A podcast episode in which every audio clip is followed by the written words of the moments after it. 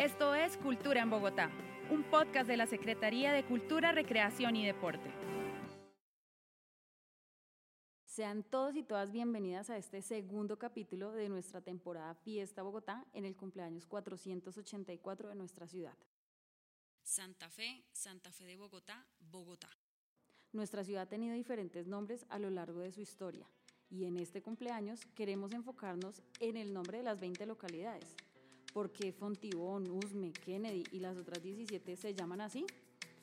Pues este es nuestro tema del día de hoy. Y para descubrir esta incógnita nos acompaña Alfredo Barón, él es historiador de la Universidad Nacional de Colombia y uno de los expertos en el Instituto Distrital de Patrimonio Cultural y de PC.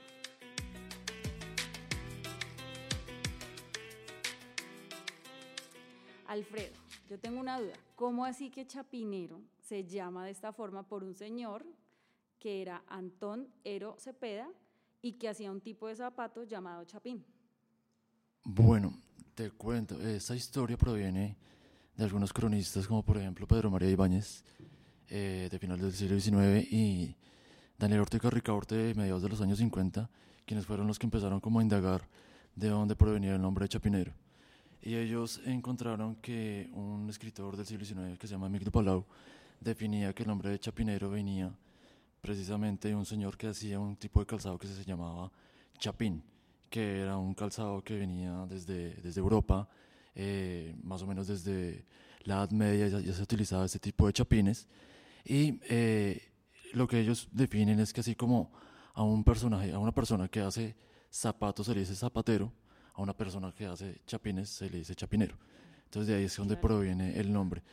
Eh, Antonero Cepeda era un gaitano, o sea, era un, español, venía de Cádiz, eh, y él llegó en el siglo XVII aquí a, a Santa Fe. Eh, y lo que cuenta la tradición es que él se casó con una hija de un, eh, un cacique poderoso del, del sector de Usaquén y se instaló más o menos hacia donde queda hoy la carrera séptima con calle 60 y ahí digamos que puso su, su fábrica artesanal de, de, de chapines. Entonces la gente de Santa Fe, por lo menos los que tenían digamos, más dinero, porque pues calzarse hasta el siglo XX era extremadamente caro. que todo el mundo hacía. Exactamente, entonces. O podía hacerlo. Exacto. Entonces, eh, digamos, la gente más adinerada, al parecer, eran los que utilizaban este tipo de zapatos. ¿Y cuál es la, la característica del, del, chapín? Era una especie como de zapato de plataforma, pero muy, muy alta. O sea, inclusive podían tener hasta 40 centímetros de altura, los que se utilizaban en Europa. Eh, y lo que la, ventaja que estos zapatos tenían era que era, eh, evitaban eh, digamos, las calles llenas de barro, o sea, digamos que eran para evitar. O sea, eso, quiere decir que las calles de Bogotá... Exactamente. Okay, okay. Y eso por lo que demuestra es que las calles de Bogotá obviamente eran, eran barriales prácticamente. Entonces este tipo de, de, zapatos se hizo muy famoso en ese momento. Y lo que sucede es que la gente decía, como estaba alejado de Santa Fe 5 kilómetros, entonces la gente decía, vamos a donde Chapinero. Ah, Entonces de ahí es donde proviene el nombre, la, toponimia original. Eh, y al parecer esta toponimia de Chapinero lo heredó la hacienda. Porque pues ya digamos que la leyenda cuenta obviamente que la de Antón Ero Cepeda, el Chapinero, eh, provino después, lo cual se, heredó eh, en, la, en la gran hacienda Chapinero que abarca las localidades de, actuales de Chapinero y Barrios Unidos. Eh, y existe otra tradición, también con el nombre de Antonero Cepeda, que es que como él se llamaba Ero y hacía chapines, pues también se fusionaba con el tema de chapinero. Sí. Pero pues, digamos que ese es el origen práctico de, de la palabra chapinero. 484 años no se cumplen todos los días. Por eso, hoy celebramos la Bogotá que estamos construyendo con muchos obsequios para quienes la habitan. ¿Y tú, qué le regalas a la ciudad?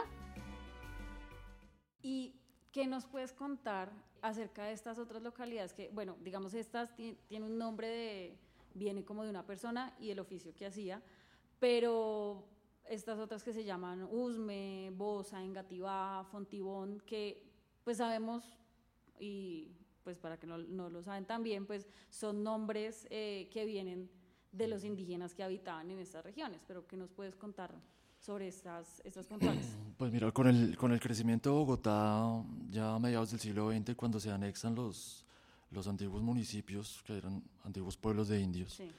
Eh, eso se hace en el año 54 que se anexan seis municipios con, con origen de pueblos de indios, que eran, en su orden, Usaquén, Suba, Engativá, Fontibombosa y Usme, que eran los que circundaban a Bogotá y esos eran antiguos pueblos de indios que tienen el nombre prehispánico, proviene obviamente pues, de la cultura eh, muisca. Entonces, eh, cuando en 1954 estos municipios se, anexan, se anexan al, recién creado distrito, distrito especial, se, crean, se conforman como alcaldías menores y mantienen pues, el nombre de la antigua población. Entonces pasamos de una población prehispánica a un poblado de indios, después sería en un, en un, en un distrito eh, y después sería en un municipio y después en, en, el nombre de la, alcaldía menor. Y pues después viene el, tema de la localidad. Y, por ejemplo, estas localidades que ya tienen, es como el nombre de una persona, por ejemplo, Rafael Uribe Uribe o Kennedy, sobre esas de por qué de pronto tomaron estos, estos nombres. Bueno, esos, esas localidades ya son de un origen posterior. Ya tenemos como el crecimiento de los años 50 y aparecen, o sea, Bogotá entre los 50 y los 70 creció obviamente un montón, muchísimo más. Entonces, en 1972 se deciden crear otras 16 localidades, o mejor dicho, de las que teníamos, de las alcaldías que teníamos, de las seis que te mencionaba ahorita, eh, o siete, pues con la, con la principal, que era la, el centro. La mayor, sí. Exacto. Se crean otras 16 alcaldías y se heredan otros nombres. Entonces, por ejemplo, aparecen el nombre como de Chapinero, que, era, que tenía que ver con haciendas, pero también se decía hacerle un homenaje a algunos, algunos personajes. Entonces, por ejemplo, es donde aparece la localidad de Antonio Nariño, aparece la localidad, por ejemplo, de Mártires, que es súper importante porque esta localidad pues, recoge toda la tradición de la plaza de, las, de los mártires que queda en la Caracas con un décimo, que era donde quedaba la huerta de Jaime y ahí estaban todas las personas que fusilaron en, en 1816 entonces eh, se hace como un homenaje a todos estos, a todos estos personajes, pero, pero no son muchos, son Rafael Uribe Uribe, Antonio Nariño, eh, Mártires, eh, y posteriormente, en los 80, cuando se crea la localidad de Ciudad Bolívar, se hace porque se, es un homenaje a Simón Bolívar por el natalicio de Simón Bolívar en 1983. Mm, Entonces, así como en 1883 se hizo el, el, centenario, se celebró el centenario, se creó el Parque del Centenario. Sí. Entonces, en, en, homenaje también al natalicio, al natalicio Simón Bolívar, se creó la localidad de Ciudad Bolívar en 1983. Anualmente, más de 70 festivales musicales de todo tipo de género se realizan en Bogotá. Por esto, la UNESCO la incluyó en la lista de ciudades creativas de la música. Alfredo, y pues yo creo que en, en, Bogotá, para quienes estamos acá o para quienes han venido a la ciudad, pues han visto que, digamos, hay barrios o localidades que están muy enfocadas como a un, a un uso, ¿sí? Entonces, digamos, eh, Puente Aranda es muy industrial, pues a pesar de que hay, hay residencias, pero es como una, una localidad muy, muy industrial. Eh, Mártires también es, es muy comercial, uh Sumapaz sigue siendo rural. ¿Tú ¿Tú qué crees que se deba ese uso que se le, que se le comenzó a dar como a esas localidades? Porque pues como comenzaron a tener esos destinos, digamos. Bueno, pues por un lado pues está el, desarrollo natural de Bogotá. Hay que tener en cuenta que Bogotá prácticamente es una ciudad relativamente joven, porque digamos que el 80% de Bogotá ha sido construido eh, desde los años 30 del siglo XX en adelante. Y la parte más antigua, la que en realidad tiene ya cuatro siglos encima, es prácticamente lo que está en el centro y una parte de Chapinero. Entonces, eh, a medida que iba creciendo Bogotá, eh, se empezaron a desarrollar planes urbanos.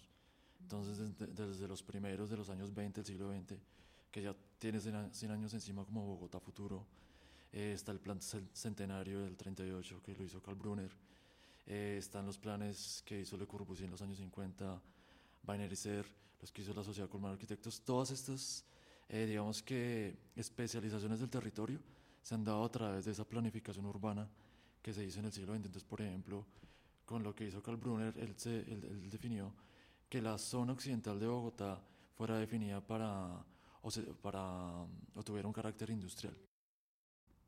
¿Y tú crees que, mm, digamos, volviendo un poquito a, a nuestro tema central, que son los nombres de las localidades, ¿crees que cada, cada nombre le da como una personalidad también a, a la localidad? Sí, yo, yo, creo que sí, claro. Pues, digamos que teniendo en cuenta como los, los orígenes, podemos definir que eh, hay orígenes como lo que, lo que hablamos ahorita, están los prehispánicos, estaban los que tienen que ver con nombres de haciendas, como por ejemplo Chapinero, Tonguelito, Sumapaz, eh, Teusaquillo también, que también tiene un nombre prehispánico. Sí. Eh, están los nombres de los, de los, de los personajes, pero también hay, hay, nombres de lugares, como por ejemplo San Cristóbal, que viene de un río, Río San Cristóbal, Puente Aranda, que viene de un puente, que era el Puente Aranda que estaba en, en, en, la, en, la, las Américas con 50, que había un puente colonial. Eh, estaba también Barrios Unidos, que es la, el conjunto de barrios obreros, eh, que también tiene una, parte en el sector de Chapinero. Entonces yo creo que estos nombres de alguna forma sí definen eh, a los bogotanos que viven en ese lugar es una cosa, por ejemplo, en hace un tiempo se hablaba de los chapinerunos, que eran muy diferentes de los, de los, de, lo, de la gente que vivía en el centro de Bogotá. Entonces, una cosa en los chapinerunos, otra, otra cosa en los bogotanos. Eh, entonces, yo sí creo que la gente se define eh, de acuerdo a la localidad en que vive. Una cosa es Bosa, otra cosa es Usaquén. Mm. Una cosa es Usme y otra cosa es Teusaquillo. Una, y, obviamente una cosa es Sumapaz y una otra cosa es Puente Aranda. Entonces yo creo que sí, sí hay definiciones y hay características, no solamente en el nombre original, sino también, pues, lo que hablamos ahorita, en los usos que tienen las localidades y eso define a las personas que lo habitan.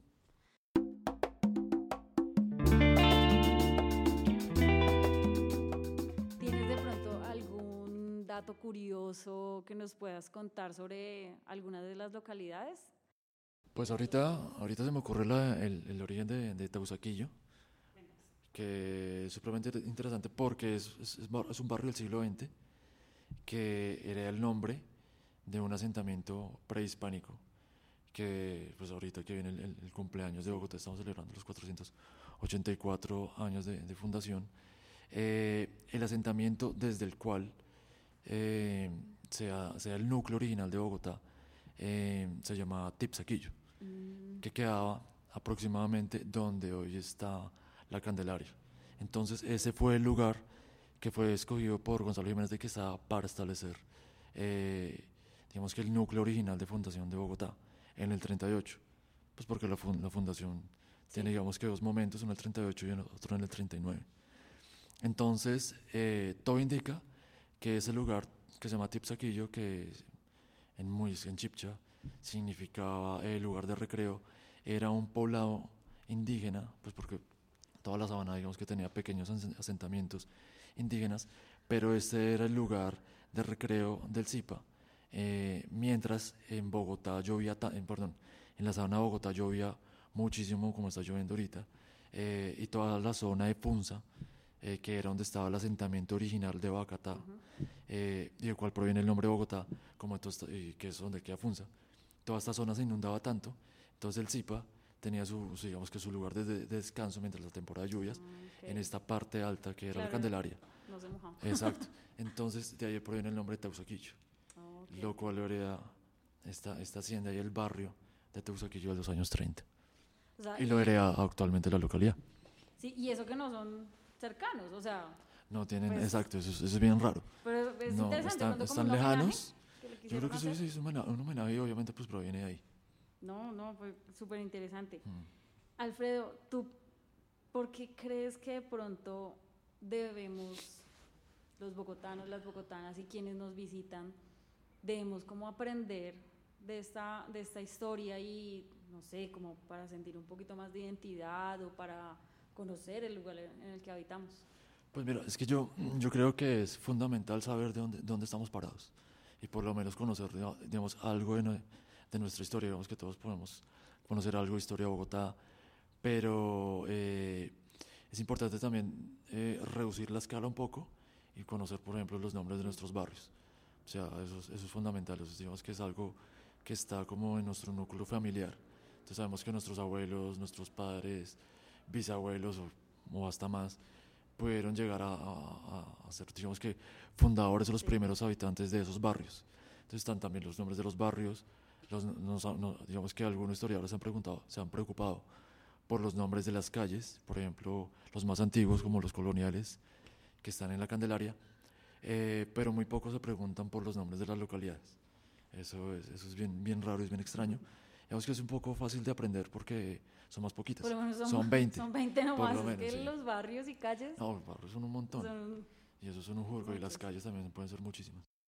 No, Alfredo, yo la verdad creo que me podía quedar hablando todo el día contigo. Ah.